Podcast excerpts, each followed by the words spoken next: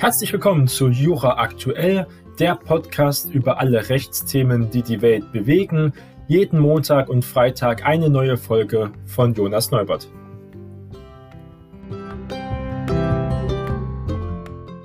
Herzlich willkommen zu Jura Aktuell. Heute ist Freitag, der 9. April und das Thema der heutigen Sendung sind die Pushbacks von Flüchtlingen in der Ägäis und ob sie wirklich immer illegal sind und welche Sichtweisen es auf diesem Thema gibt, auf dieses sehr kontroverse Thema natürlich, wollen wir ein wenig genauer erörtern und auch damit ein wenig mehr Tiefgang in die Diskussion führen. Seit Monaten steht die Europäische Grenzschutzagentur Frontex in der Kritik wegen alarmierender Berichte über sogenannte Pushbacks in der Ägäis. Die griechische Küstenwache hindert Schlauchboote mit Migranten und Flüchtlingen daran, die griechischen Inseln zu erreichen und soll vereinzelt auch Boote in türkische Gewässer zurück eskortiert haben. Schiffe und Flugzeuge von Frontex sollen an diesen Pushbacks jedenfalls am Rande auch beteiligt gewesen sein. In einem bemerkenswerten Interview mit der FAZ holte der Frontex Executive Director, also der Chef von Frontex, Leggeri, zum Gegenangriff aus nachdem die Kommission in Brüssel und auch die Grenzschutzagentur in Warschau bisher auf eine Mischung aus Aufklärung, aber auch von Beschwichtigung gesetzt hatten. Wenn der Verdacht der illegalen Einreise und auch des Menschenhandels bestehe, kann Griechenland die Boote anweisen, ihren Kurs auch zu ändern und die Kursänderung notfalls auch zu erzwingen, also ganz klar auch diese Pushbacks anzuwenden. Juristisch ist diese Situation keineswegs so eindeutig, wie die pauschale Bezeichnung der Pushbacks als illegal auch suggeriert. Schwarz auf weiß heißt es in einer EU-Verordnung, auf die sich das Europäische Parlament und auch der Ministerrat im Jahr 2014 geeinigt hatten, dass Schiffe notfalls den Kurs zu ändern haben, wenn sich der Verdacht bestätigt, dass sie zur Schleusung von Migranten auch benutzt werden. In der Ägäis ist das typischerweise der Fall, kann man auch argumentieren. Legale Pushbacks sind nicht die Erfindung des Executive Directors, sondern beruhen auf einer UN-Übereinkunft aus dem Jahr 2000, das die Staaten dazu auffordert, konsequent gegen Schlepper vorzugehen, weil Schlepper doch die Wurzel alles Übels sind in der Migrationskrise. Ganz in diesem Sinne wollen auch die EU-Verträge eine verstärkte Bekämpfung der illegalen Einreise. Frontex wurde gegründet, um diese Ziele auch zu verwirklichen. Nun ist der Umstand, dass es legale Pushbacks geben kann, kein Freibrief für generelle Zurückweisungen, um das mal ganz klar zu sagen. Vielmehr umfassen das europäische Regelwerk und auch die Menschenrechte zugleich wichtige Vorgaben, die Migranten und Flüchtlinge schützen sollen. Handlungsoptionen und Reformansätze ergeben sich aus vier Gegenargumenten, unter welchen Umständen auch die Pushbacks tatsächlich illegal sind. Erstens müssen Menschen in Seenot nach internationalem Seerecht gerettet werden. Und das bestreitet auch niemand. Und dennoch sind die Folgen in der Ägäis alles andere als eindeutig. Wann ein Schlauchboot auch wirklich in Seenot ist, hängt nämlich von den Umständen des Einzelfalls natürlich ab. Eine Überfahrt von 12 Kilometern nach Lesbos zum Beispiel ist weniger gefährlich als über den offenen Atlantik zu den Kanaren, was ja auch leider viel zu oft stattfindet. Speziell in der Ägäis wäre die Behauptung zu einfach, dass Schlauchboote generell seeuntauglich seien und auch jede Überfüllung eine Seenot begründet.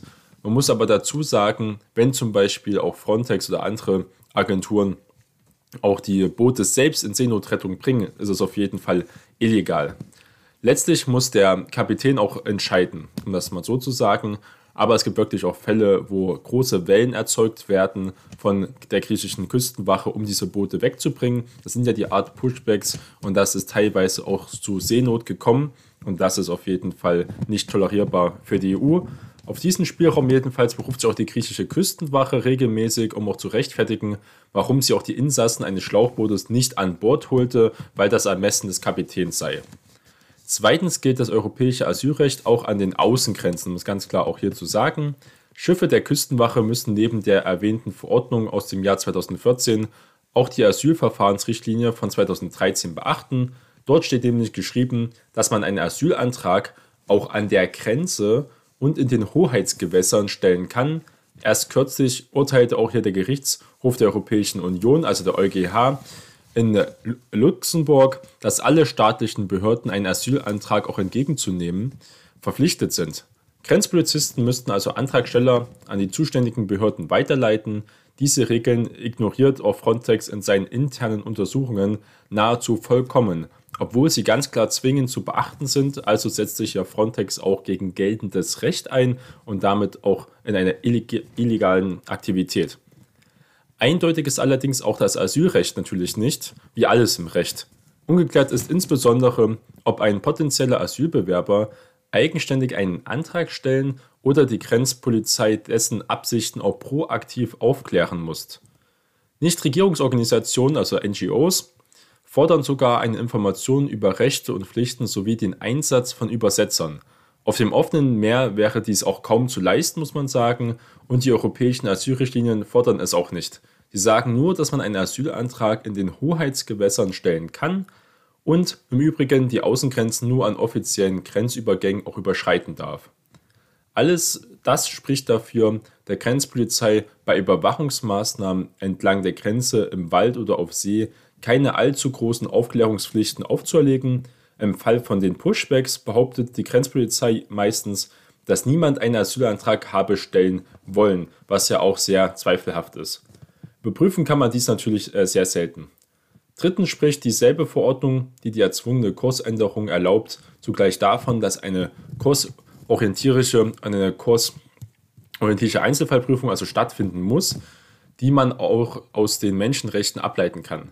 Gewiss darf man hier keine zu hohen Anforderungen an das Verfahren richten, denn aus dem Gesamtzusammenhang ergibt sich eindeutig, dass die Befragung auf dem Meer stattfinden soll, was ja wirklich sehr interessant werden würde. Denn aus diesem Gesamtzusammenhang muss man das wirklich so ähm, ja, subsumieren. Wie das in der Praxis funktionieren soll, sagt das EU-Recht natürlich nicht. Frontex und die griechische Küstenwache sind ohnehin der Meinung, dass die Anhörungspflicht erst greife, wenn jemand an Bord eines Küstenwachenschiffs also auch aktiv geholt wird. Doch selbst wenn das nicht stimmt, bestehen Spielräume, denn die Verfahrenspflichten greifen erst, wenn ein Schiff abgefangen sein dürfte, wenn die Küstenwache also eindeutige Befehle ausspricht, physisch in den Weg verstellt oder auch ein Boot sogar aktiv zurückdrängt, dann wäre erst hier der Fall auch von diesen Pushbacks erfüllt. Viertens verweist der Executive Director im Interview mit der FAZ zutreffend auch darauf, dass der Europäische Gerichtshof für Menschenrechte, also der EGMR, entschied, dass Spanien zwei Westafrikaner im Wege der heißen Abschiebung, wird sie genannt, ohne Asylverfahren nach Marokko zurückschicken durfte, die über den Grenzzaun zur spanischen Exklave Malila zu klettern versucht hatten.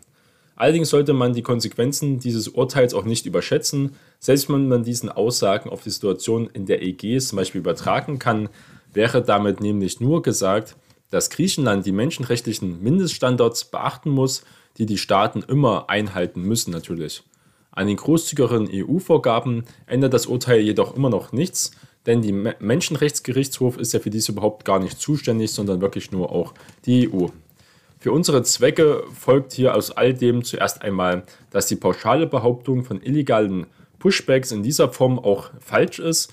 Dies sagen freilich auch nicht nur die Medien, auch das Flüchtlingshochkommissariat der Vereinten Nationen äußert auch regelmäßig, dass angeblich jeder Mensch immer einen Anspruch darauf habe, einen Asylantrag zu stellen und sodann ein individuelles Verfahren zu erhalten. Das stimmt in dieser Pauschalität also nicht, jedenfalls nicht nach unseren jetzigen Gesetzen. Exemplarisch zeigt dies das erwähnte Urteil, wonach Spanien nicht die Menschenrechte verletzte, als es Migranten zurückwies, ohne den Einzelfall geprüft zu haben. Ausdrücklich heißt es in der Entscheidung, dass die Menschenrechtskonvention das Recht auf Asyl nicht schützt. Auch die Genfer Flüchtlingskonvention enthält kein Individualrecht, an jeder Grenze der Welt mit dem Wort Asyl eingelassen zu werden. Weltweit anerkannt ist das sogenannte Refoulement-Verbot, also das Verbot, jemanden an einen Ort zurückzuschicken, wo Verfolgung oder auch schwerste Menschenrechtsverletzungen drohen.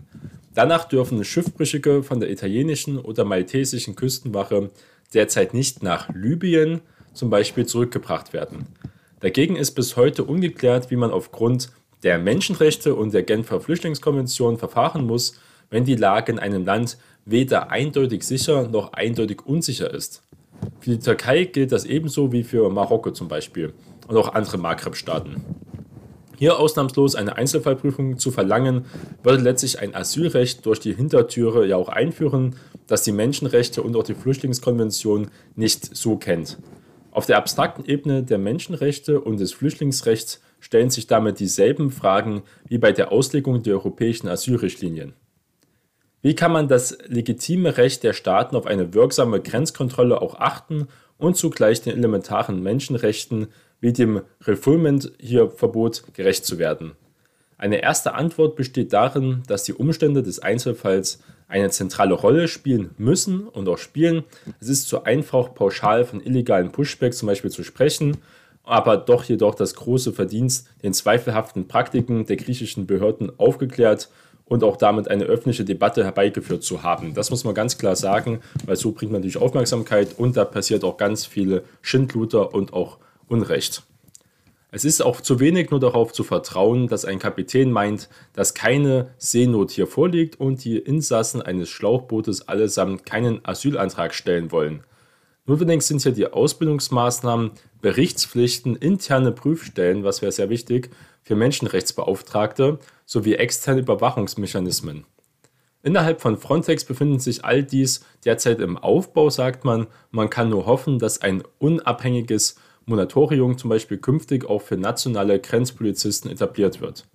Eine zweite Lektion weist über die EGS hinaus. Nach den erwähnten EU-Vorgaben kann man Asylanträge nur an der Grenze sowie in, der, in den Hoheitsgewässern erstellen die spätestens zwölf Seemeilen nach Küstenlinie ja zum Beispiel enden. Auf der Hohen See gelten dagegen nicht die großzügigen europäischen Asylrichtlinien, sondern allenfalls die rudimentären Prüfpflichten, die sicherstellen, dass das Refoulement-Verbot ja beachtet und niemand in den unsicheres Land als so zurückgeschickt wird, wo zum Beispiel Folter und Verfolgung droht. Italien, Malta und auch Spanien haben also deutlich mehr Handlungsoptionen, weil die Boote dort längere Strecken zurücklegen zum Beispiel und damit nicht mehr ganz sicher im Hoheitsgewässer von Europa sind. Gänzlich umgehen kann man diese EU-Vorgaben, wenn man hier die Nachbarstaaten davon überzeugt, den Grenzschutz oder auch die Seenotrettung zu übernehmen. Die europäische Politik verwendet hierauf ja sehr viel Energie, dass zum Beispiel auch Marokko und auch die Türkei aktiver hier eingesetzt werden. Vor Griechenland funktioniert dieser Ansatz derzeit freilich nur sehr begrenzt, weil die Kooperation mit der Türkei sehr stark in Stocken geraten ist. Schließlich offenbart sich in der Ägäis ein Grundproblem des europäischen Asylrechts, wenn dieses auf hochkomplizierte Verfahren setzt, die in der Praxis ja auch nicht funktionieren, wie wir gesehen haben, und noch viele Lücken aufweist. Auf dem Papier klingt die Idee sehr überzeugend, auf dem Meer mittels einer kurzen Anhörung festzustellen, ob im Einzelfall ein illegales Refoulement hier droht oder eben nicht. In der Praxis klappt dies jedoch nicht immer und so verhindert die Grenzpolizei möglichst jemanden an Bord hier wirklich holen zu müssen. Und das ist ja nicht der Sinn von Asyl oder ein gerechten Asylverfahren. Ein ähnliches Problem besteht an Land, so betrachtet ja auch Griechenland die Türkei als sicheren Drittstaat, was man auf jeden Fall auch so argumentieren kann. Das heißt aber nicht, dass man Menschen automatisch dorthin zurückschicken darf.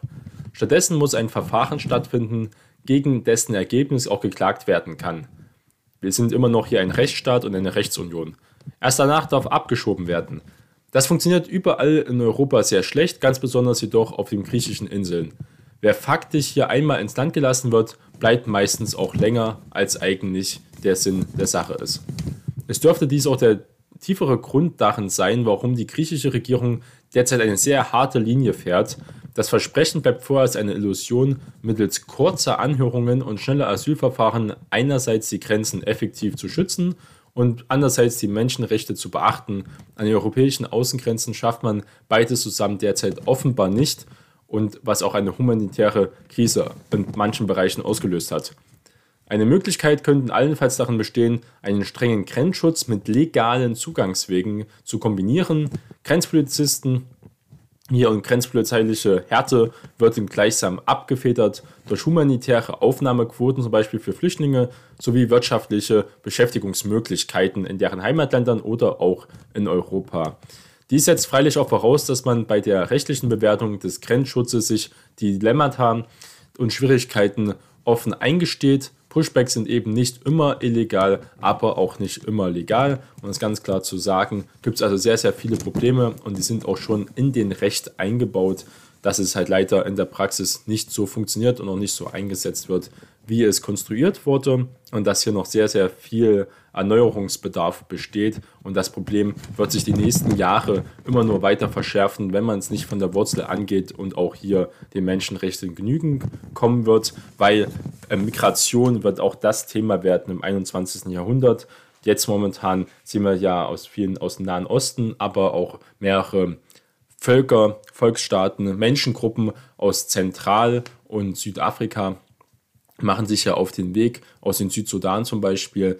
Und wenn diese Menschengruppen in Bewegung kommen und auch aus anderen Ländern zum Beispiel, dann ähm, hat man ein viel größeres Problem und noch viel mehr logistische Arbeit zu leisten. Und dann umso mehr Druck auf diese Institution, auf Frontex kommt, umso mehr Druck diese Institution auch selbst spürt und auch die Mitarbeiter und Grenzschützer, umso rauer, umso härter wird auch die Linie und umso mehr Verwerfungen des Rechts wird es geben. Und das kann ja niemand wollen. Also da muss auf jeden Fall viel gearbeitet werden. Aber wir haben uns das Thema Pushbacks ein wenig genauer angeguckt. Sehr kontrovers.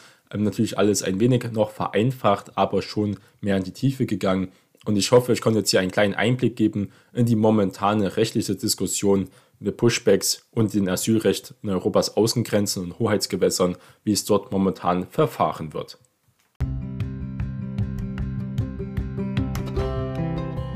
Das war die heutige Jura Aktuell Folge.